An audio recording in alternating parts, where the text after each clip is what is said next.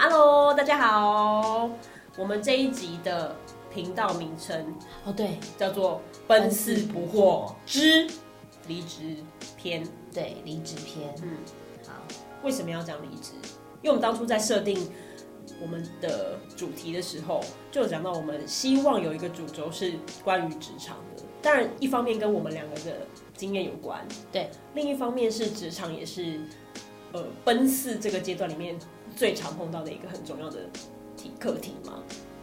对对。但为什么一讲到职场，切入的第一个点竟然是离职这件事？嗯，因为呃，因为大家在职场上很容易感到不开心，然后感到不开心的第一个想到就是我不干了，我要离职。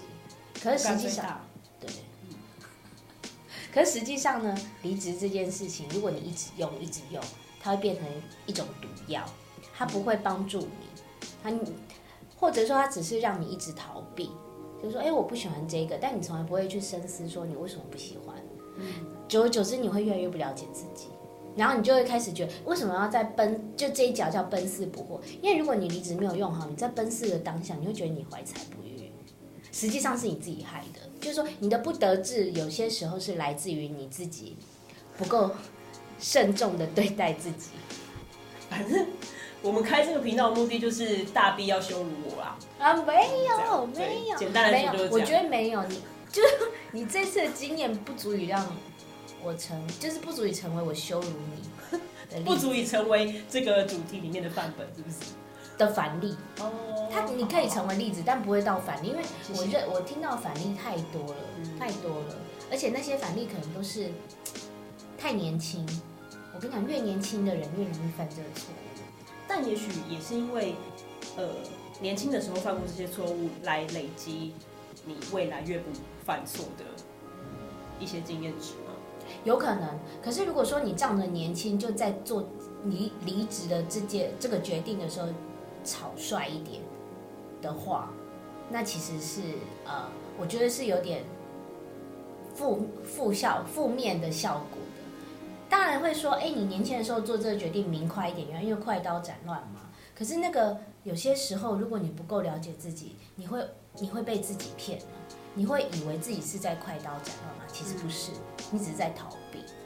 对，而且我觉得那个。很任意离职，然后去下一个点的这个频率越高之后，你会有一种自负，就觉得没差，反正我换工作，老子换工作就是很快，我就再找下一家就好了。但是它实际上是没有帮你解决你为什么待不下去的这个问题。对，而且如果你一直在转换，一直在转换，而且时间不够长，其实企业也会去质疑说你为什么待不下来，那会造成你下一个面试的考题就是。你为什么要离开上一间公司，或者说你为什么每一间公司的时间都很短？那你当然会觉得说，哎，那不是我的错啊，因为我不熟不合。可是那个你的答案哦，就会看出你都是在怪罪别人，还是在反省自己。这也是一种评分的依据。就跟如果你为什么每次谈恋爱你都找到错的人，也许你本身就是一个错的。我觉得。这这可以吗？会被当然可以啊，就像说，对啊，就像很多女生就是会觉得，为什么我每次都交到渣男？实际上是你自己公主病，你才会觉得对方是渣男。可不是对方，人家还不是找下一下一个就结婚，就是生小孩，你就是人家倒数第二个女朋友啊？那你自找的。你、欸，我是不是又在得罪人？那我还是先赶快来分享。好，就是呃。讲的那么多那么好听，对不对？但是呢，大 B 姐她可是进入公司的第三年就想要离职。对，我进入公司的第三年我就想要。然后关于离职这件事，我考虑了七年，嗯，我今年才成真，所以待了十年，但是三年就想离职。对，我那时候踏进公司的瞬间，我真的要用尽全力克制自己，不要往外跑。我觉得那时候每天真的都这样，而且我记得那个长廊，那长廊是我第一次进公司面试的时候，我就幻想，我就幻想我一定要来这间公司上班，因为那一片书墙，或那一片报纸墙，好棒，好漂亮，又是铺着地毯，我一定要来。但是我到工作第三年之后，我看着那一，就是走过那一条长廊，我就只告自己，不可以转头，不可以转头，真的很想往外冲。怎样？后面有鬼是不是？对，职场跟鬼一样可怕。对，不是，或者是前方其实有个鬼，因为我位置在前面，嗯、就是前方有个鬼，所以我那时候其实感觉到很倦怠，有就是有五个典型的特征，勾勾勾勾勾，你们可以 check 一下，就是说为什么你会想离职？那个时候你会你会你会什么样的那个行为现象？第一个就是你，第一个我要放最后讲。呃，第二个就是你觉得任何的专案决定都会失败，就是完全的红灯思考，就是做那个不会起来，做那个没有人要来玩，做这个会赔钱，做这个很 suck，哎，这要逼逼吗？就是所有的东西都很烂。然后呢，第二个就是你看谁都会不顺眼，尤其是跟你对口的所有窗口。其实稿子里面有写是谁，但不好意思，因为后置。那个 B 要成本，所以我们就对 这一条不好。对，例如，如果你是业务，你看谁会不顺眼？可能是客服，嗯，对，或者是因为客户就太直接或者是说承接帮你执行那个专案的后续的人，对，上下游，嗯，然后再来第三个是你开完会，你只会大肆的抱怨，哎、嗯，你你知道我以前有多不得体吗？我以前真的是开完会就疯狂的大骂。这个会议里面的人有多蠢，做出的决定有多瞎，然后办公室其实没有隔，就是隔音很差，隔壁就是你骂的那个人。对，我真的觉得我当初真的是太年，就是很年轻气盛，嗯，所以真的做了很多很不得体的事情。但当下你只是会觉得说，天哪，你真的不想待在这里，这这里的环境真的是很糟糕。所以你的年轻气盛是用来就是对付所有让你看不顺眼的人，却不是用在我年轻气盛，所以我负气离职这件事上。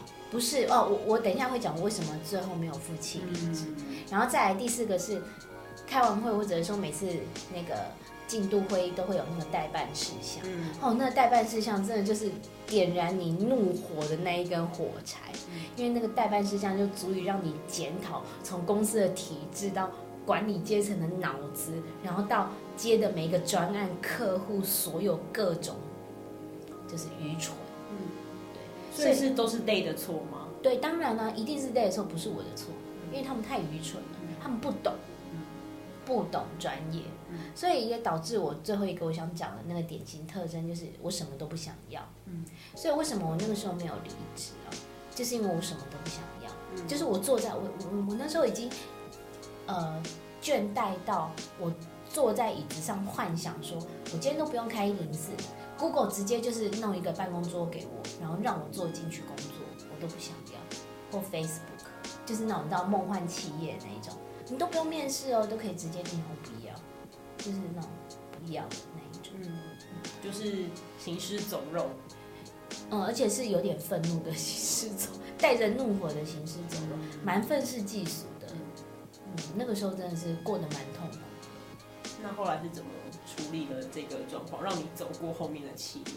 哦，那个时候就是我当下其实是好死不如不如赖活着。嗯，第一个原因当然是那个经济的关系，因为毕竟是一份稳定的薪水。第二个还是，我觉得第二个还是最重要的原因，就是刚刚讲，就是我什么都不想要。嗯，在当下其实我开一零四，我也不知道我要做什么，然后。我也应该是说我不想要做，就是各种事情。我想那时候最好的方法应该是休息一段时间。嗯，但是那所谓的休息，可能你说休个长年假或什么的，除非你有有一些就是碰撞、火花碰撞，不然你只是短短的休一段时间出国，我觉得他没有办法解决。嗯，如果自己心里没有开窍，例如说你去去。寺庙里面念经啊，然后有一些那个呃醍醐灌顶的顿悟的话，我觉得他很难解决啊。嗯，对，所以蓝白托才会说，如果你每次都是靠着那个旅行啊，然后去逃避这件事，我觉得是有一点点不合，就是它不会符合你原本的期待。嗯，对，所以我那时候真的是好死不如赖活着，除非你创业，说实在，除非你创业，就是我没有要找工作，我就是出来自己创份事业。不然的话，在那个你遇到这种五个典型的特征、倦怠特征的时候，不要轻易的离职，真的不要轻易的离职，因为嗯，说，因为老实说，这个位置当初也是你辛辛苦苦面试进来的，你也花了很多时间写你的履历，跟这些人资主管就是讲了一大堆关于你自己，所以不要放弃自己曾经努力的位置。对，是是。好，那所以呢，实实际上有哪些步骤可以帮助你在你的那一根火柴被点燃的时候，把它压下来以后，还可以让你继续的尝试看看，好好的走这条路，而不先选择离职这件事情，就如何赖活，如何赖活，对，如何如何继续赖活在这个企业里面，来思考你的下一段历程要怎么走。除非你创业，不然我觉得你如果还要在这个职场上混，你就要 follow 游戏规则。那那个游戏规则是。不要去想着你立刻会去改变公司的一切，不可能，因为公司不是你开的，拜托。第一步，你最好去理性的把你的工作内容跟工作环境拆分为二。我会这样讲，是因为大部分的人工作不开心吼，不是来自于工作内容，而是来自于跟你接触的人，嗯，事物。然后那些人事物其实会影响你，就觉得我痛恨这个工作，其实不是。可能不是哦，可能不是。然后再来第二步是你确认自己是不是喜欢这一份工作内容。如果你今天是一个编辑，你最好先去确认你到底不喜欢的是现在跟你对的这一个作家，还是你真的不喜欢每天在校稿、在读字、在找文字里面就是可以感动人的地方的。我觉得这个是有差别的。嗯，有对。这个是有差别，然后再来再去想，再去找出你想离职的理由。有时候你想离职的理由，只是因为你现在对这个作家太机车了。嗯，我如果今天这一份工作我非常喜欢，但是我就是得一定要面对这个作家，但是跟这个作家，我不要说这个啦，这一些作家我就是不喜欢。那但是他就是我工作中要中间的重要的一环啊。那我觉得你就要去想说，这个作家是每一个你都不喜欢，还是你这一个你就是你完全就是配给这一个作家，在你的工作职务的设计上面，你的这个讨厌的东西是没有办法被改变的吗？因为你现在没有办办法被改变，是跟人的对口吗？哦，我知道，所以照你这么说，就是如果我想要继续留下来，我想办法把那个作家弄走，对。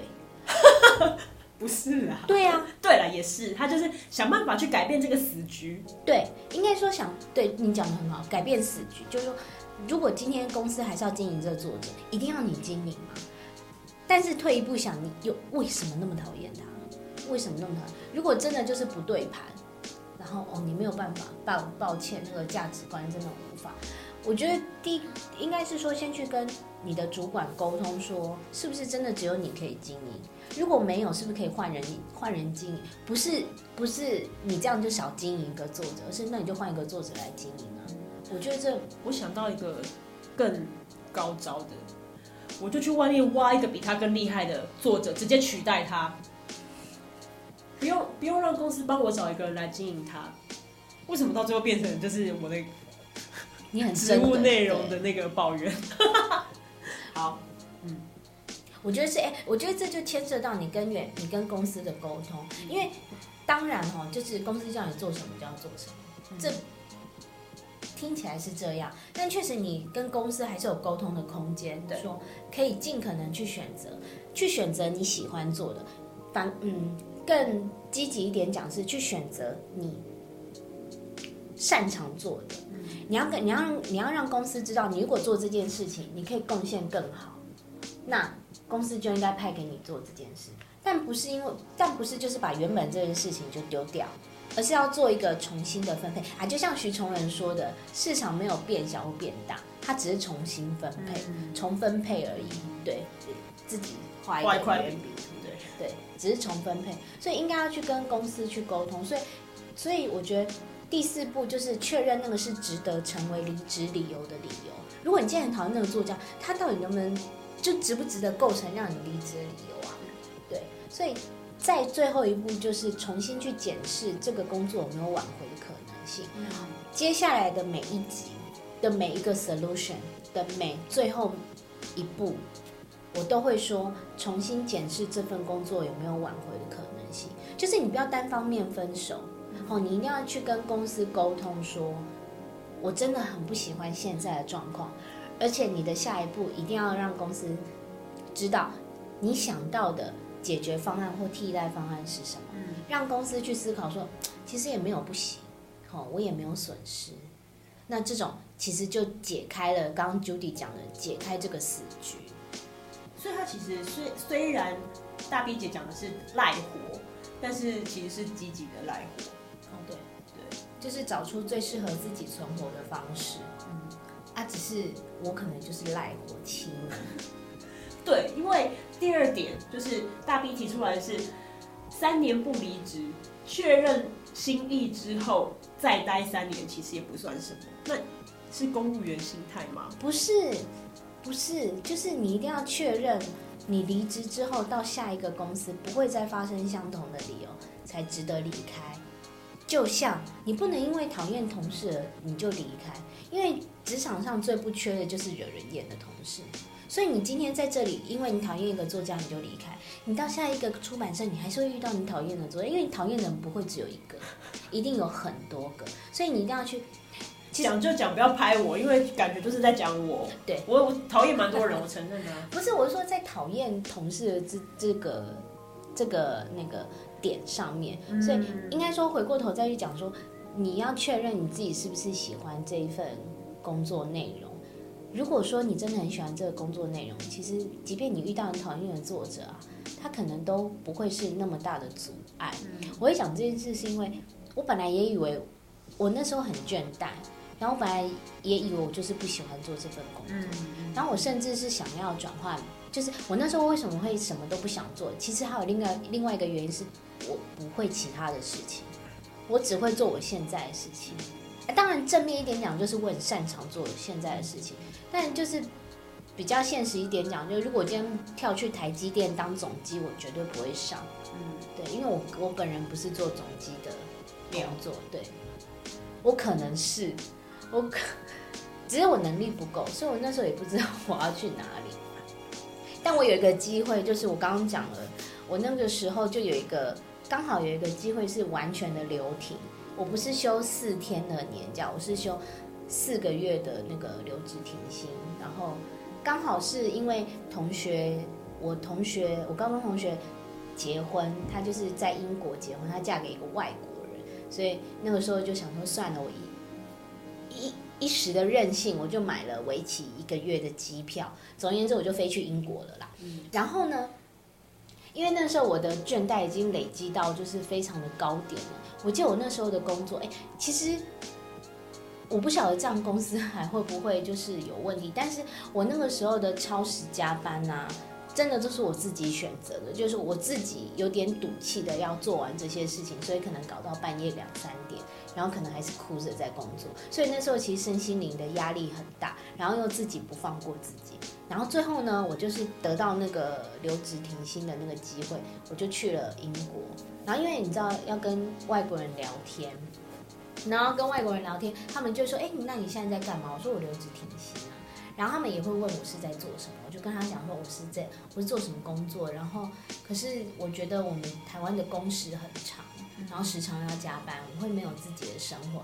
我光是描述这一段，我就已经要用上我毕生用过的英文，就已经很痛苦了。然后他就问我说：“你在做什么？你有那么不喜欢自己的工作？”我这时候脑袋就一直飞快的转。就是我要用英文，然后跟我的同学的老公描述这个工作，但我全部就是人生职场跑马灯想了一轮，翻译成英文之后，我发现我不讨厌这份工作，而且我很喜欢这份工作。就这份工作，即便是在再 detail 的事情，我可以派给工读生做的事情。我自己拿来做，我都觉得很有趣。我当下我没有跟我没有跟我那个同学老公讲，因为太难了。但当下我的领略是，其实我很爱这份工作，我只是不喜欢那样的工作环境。嗯，哦，那个环境有可能是来自于超时，对，哦，有可能是来自于我没有我没有好的伙伴。嗯，哦，因为在我那个时候，我的工作是只有我一个人。嗯，就是说我并没有一个团队，我是一个人，然后要完成这些事情。所以我才会说，你一定要去确认自己喜不喜欢这份工作内容，而且不是短短的，就是呃请个五天假，然后出国吃吃喝喝回来。哦，一定要好好。因为它有点像是短期的一个麻痹，对，就有点像逃避毒品什么的，就让你稍微的麻痹而已。但它其实并没有办法帮你真的解决那个让你不舒服的原因。对对，当公司你也不讨厌，工作内容其实你也很喜欢，那。到底那个症结点是什么？对对，所以我才会说，你一定要去确认哈，自己是是不是喜欢这个工作内容。应该说，你要确认你的离职理由到底是工作内容还是工作环境。嗯，如果是工作内容，好，那你就可以离职。然后你告诉自己，下一份工作不要再找一样的工作，嗯，不然你就再呼自己一巴掌。嗯，如果是工作环境的话，那我们就好好想一想，这个工作环境还有没有挽回的余地？如果没有，那很好啊，那你就赶快离职，因为。不是不是每个人都会适合每一间公司。嗯、那如果就刚好在这个时候，这个公司没有办法满足你的自我成就的任何一个过程的话，我觉得是可以离开的，因为那不是一种负气离开。因为到下一个公司，即便发生相同的理由，其实我觉得某种程度上问题可能还是在那个公司，他当下没有办法满足你。嗯，对。但如果到第三个，你可能想一想，你是不是太前卫了？就前卫到其实可能在台湾的这个产业没有一个公司可以符合你，嗯，对，所以我才会说，就是刚刚 Judy 讲的，如果你很确认自己的心意之后，你再待在公司三年也不算什么，因为你就知道你自己要的是什么，因为你喜欢这份工作，嗯，对。但是这个探索的过程当中，你有可能会陷入一些萌生离职的念头的陷阱哦，它其实可能会混淆视听，这些可能不是真正的离职理由，对。第一个可能就最常见的就是老板太逼逼，老板太机车了，好。第二个就是同事太蠢，第三个就是专案太瞎，应该大家手上的专案都是瞎的啊，有没有？可是如果去谈专案哦，你就去想在专案里面你可以学到什么？因为现在的那个商业环境就是用每一个又一个的专案去扣起来，如果你每天都是那个例行事务啊。这个公司会停滞，它不会成长，所以一定会用各种的专案来探索成长的机会。嗯，那这个专案一定都会包含你不擅长、没做过、陌生的事情。例如，你本来只是做那个跑业务的实体的业务，然后多了一个专案，可能是要你去架网站，或者是去碰一些数位的东西。它其实就是在帮某种程度上，你是在帮公司探测新的商业机会。不要把它当做是屎坑，要把它当做是，那我也来试试看，要有那个想法，不然的话，你在做每一件事，嗯、其实你这样，你进公司第一天你就开始想离职，嗯，知不知道？嗯，对，对，所以专案太瞎是一个，再就是客户太缺德，我 客户哎，客户一定要缺德，不然他就不叫客户，嗯、因为他自己也有老板，就是说客户真的。我觉得最后一个最缺德是他的工作就对了，对，就是。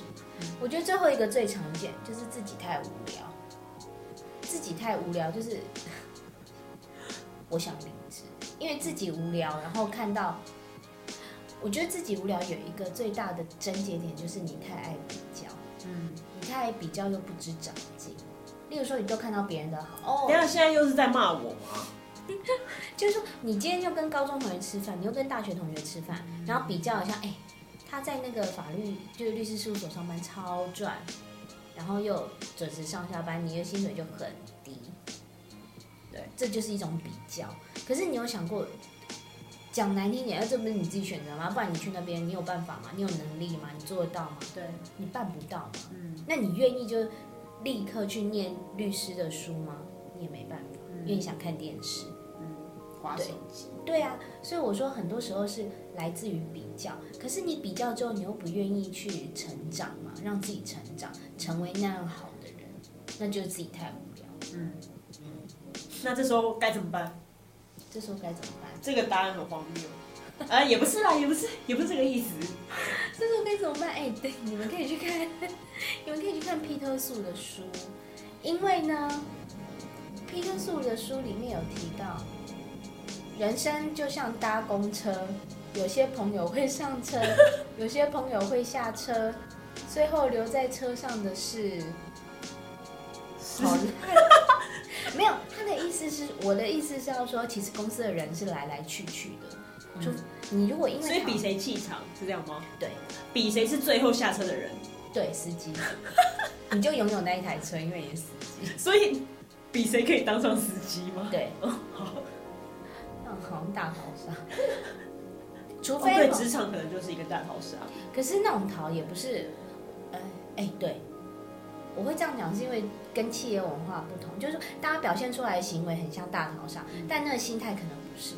有些有些在相对比较好人企业，虽然表现出来也很像大逃杀，但是他们还是抱持了我想要把事情做好，比较对比较有社会责任。但在比较商业的那个环的企业，就是以获利为主，那种大逃杀是真的为了自己的成就。我觉得那都没有不好，就是人的行为就是这样。但是他表现出来就是看起来都蛮大逃杀，那就看你比较喜欢哪一种企业文化，这就跟你的个性有关。对，那我意思是说，当公司人来来去去的时候，你因为这一个人而离职，我告诉你，我保证你离职之后的一年内他也会离职，那你不是很浪费吗？嗯，对啊，除非你是待在台积电，但你很真心的讨厌张忠谋，那那种就就算了，就你何必呢？对，因为张忠谋就是一个精神领袖。跟董事长啊，CEO 啊，如果你就讨厌他，那你就不用待台积电了。对，结果张忠谋也退休。我那时候就张忠谋最后也不是留在车上的司机，因为司机换人。对对对对。对呀、啊，所以真的不要轻易为了人，除非那个人哈，他真的犯了一些很伤天害理的事情，嗯，例如对你 me too 啊，或者说基本上你就知道他在做一些很 dirty 的事情，嗯、污钱啊这种。一看就是错的，不然的话，我是觉得不太需要为了人离开。嗯，对，不太需要为了人离开。你想想看，你讨厌那个人，你不开心，其实他也觉得不开心啊，那就好啦。那你最对，那你最好就留在那边继续让他不开心啊。嗯，那也是一件好事。你干嘛离开让他开心呢？嗯。所以实际上的作为呢？实际上你要做什么？好，实际上如果反过来，你要去分辨你到底是喜。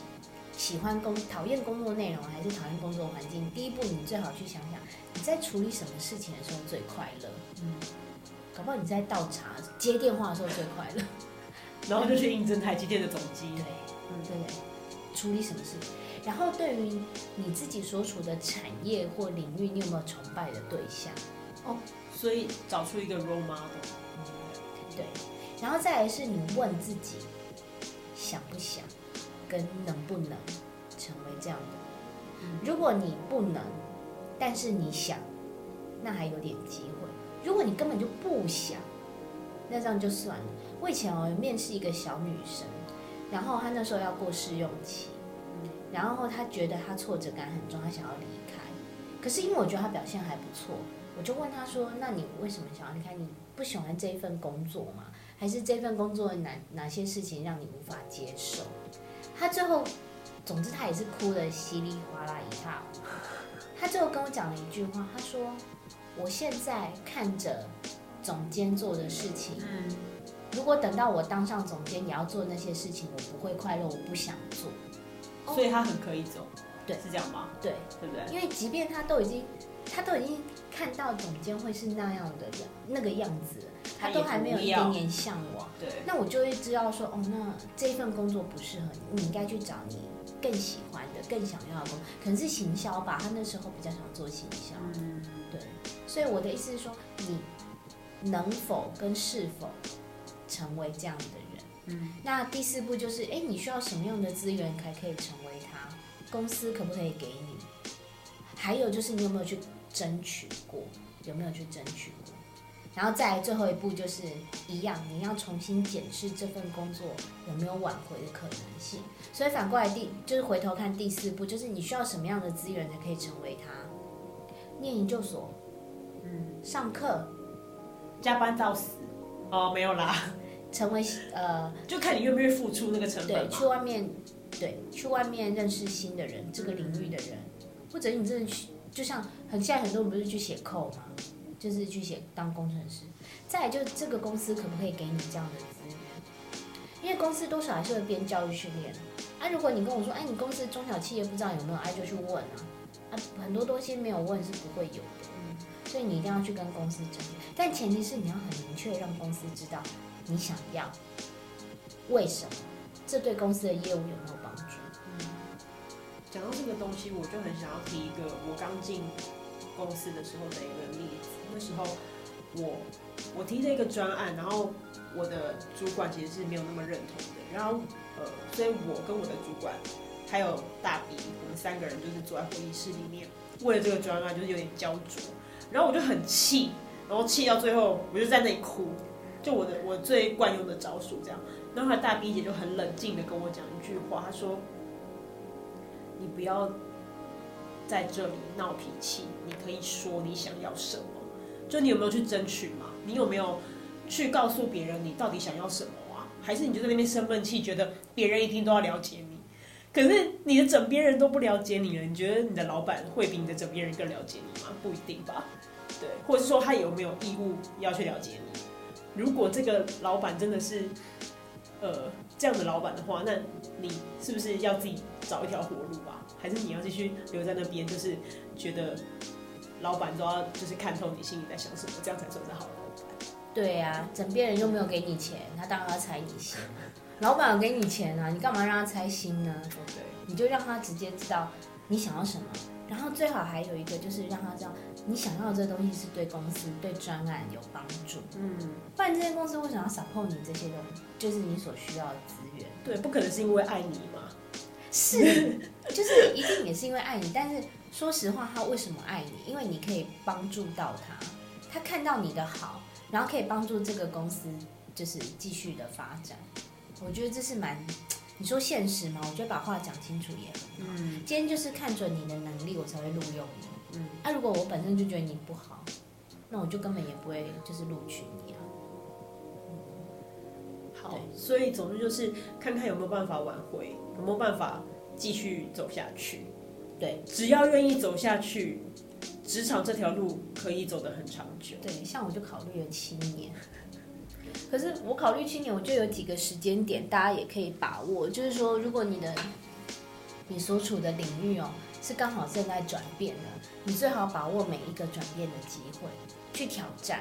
因为你只有去新的东西，你只有去做新的东西，你才有可能摆脱你原本相对不不喜欢旧的东西。嗯，但是你在拥抱新的事物的时候，你可能也要把自己放得很低，就是说，不要去想象说你一下子就会，嗯，不可能，因为你从舒适圈跳出去就不会是舒适圈，嗯，好，所以那个时候其实我还有一个就是点，就是我。在正最想最想离职的最高峰的时候，刚好有一个伙伴进来，就他其实就是我的主主管，对。那进来之后，我就会觉得，哎，事情好像有一些可以转变。哎，所以就是人家最讨厌那种空降吗？他不算呢，哎、嗯，他嗯，从别的单位调过来的。对，但是因为。对，但是因为他是我相对熟悉的人，所以我不觉得他是空降。理解你的工作。对，所以你说空降，他也有可能。如果说你原本就不喜欢你原本的老板，就像刚刚讲，老板太太机车，但是又来了一个空降，他可能会是你一个浮木，嗯，一一线生机。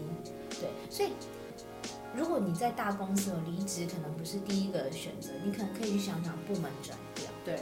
部门转调，就是说，哎，那你换一个环境哈，那个工作环境不是整个换掉你的公司，而是那个所处的部门。那所处的部门就有两个，一个就是现有的部门转调，那、嗯、另外另外一个就是你看看有没有新的业务。嗯，当你有新的事物的时候，你就可以去争取。那我来做做看。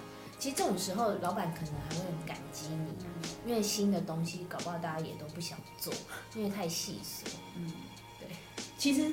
说到底就是让自己动起来，去尝试看看各种不同的可能性，人事物，对对不对？对，嗯，好，了解。你一定有很多问题想问，而且是反例。也没有，就也还好，反正都是在骂我嘛。应该就是，我觉得有的时候都是人自己看不开啦。就是这些道理，我们听了其实都懂。比如说，我也知道说，讨厌的人，我去下一个公司也会讨厌。但是真的就像大 B 讲的，有没有可能在这个你很讨厌的过程当中，你转换一个跟他相处的方式，或者是你有没有办法想办法？我觉得你要讲制裁他这么的功利，或是这么的攻击性，我觉得也许也可以，就是你想办法让这件事情可以被破解。其实也许没有我们想象的那么做不到。嗯，或者是我补充说明，如果你很讨厌一个人，是来自于假设你讨厌客户太缺德。这种事情你就不用想，因为客户本身就应该要缺德。哦，所以反而是自己心态的转换。对，他是站在你对立面。但是如果你讨厌的这个人是来自于你的欲求不，就是说，他已经没有办法满足你的需求了。例如说，他可能是你的主管，或者说他可能是你的伙伴，但是你发现他的能力真的没有办法，就是符合你工作上面的需要，甚至是加重你的工作负担的话，那其实这就。这就可以去认真思考，说他可不可以成为你离职的理由？因为本身你不讨厌这个人，说实在的，你不是因为情绪上面觉得说你这人很飒，可能你长得很丑，其实不是。我这整句话是不是又要逼掉？这样主管长太丑？哎，有啊，搞不好有些人外貌协会，我觉得有可能。譬如说在时尚产业之类，说主管很不懂穿搭，我觉得在他的公部门工作没面子。不会啦，所以啊，那像这种的话，你就去思考说，某种程度上是来自于他的管理能力不足，或者说某种程度上是来自于他的专业能力不足。然后这个专业，如果如果是同才专业能力不足，你又没办法就是带领他的话，我就觉得你可以认真考虑离职，因为这种这种同事不会那么轻易的出现在下一个公司。好，但是如果长得丑长。不时尚的，可能就容易出现在下一个公司。我的意思说，那个你也要好好去理清你为什么讨厌那个同事，或者说为什么这个公司没有办法满足。好，我们在为你那个解套。我觉得这一整段都不能播。但是其实下面还有几点，就是后面其实大 B 还有归。归纳了一些，就是如何走过职场这条路的东西。对，也许我们会在下一集可以跟大家分享。好，所以今天就先到这边啦。如果有任何问题的话，也可以写信给大 B 留言。对，如果有留言板。对，订阅如果可以订阅。对，追踪如果可以追踪。对，拍手如果可以拍手。好，好，那我们就下期见喽。谢谢，拜拜。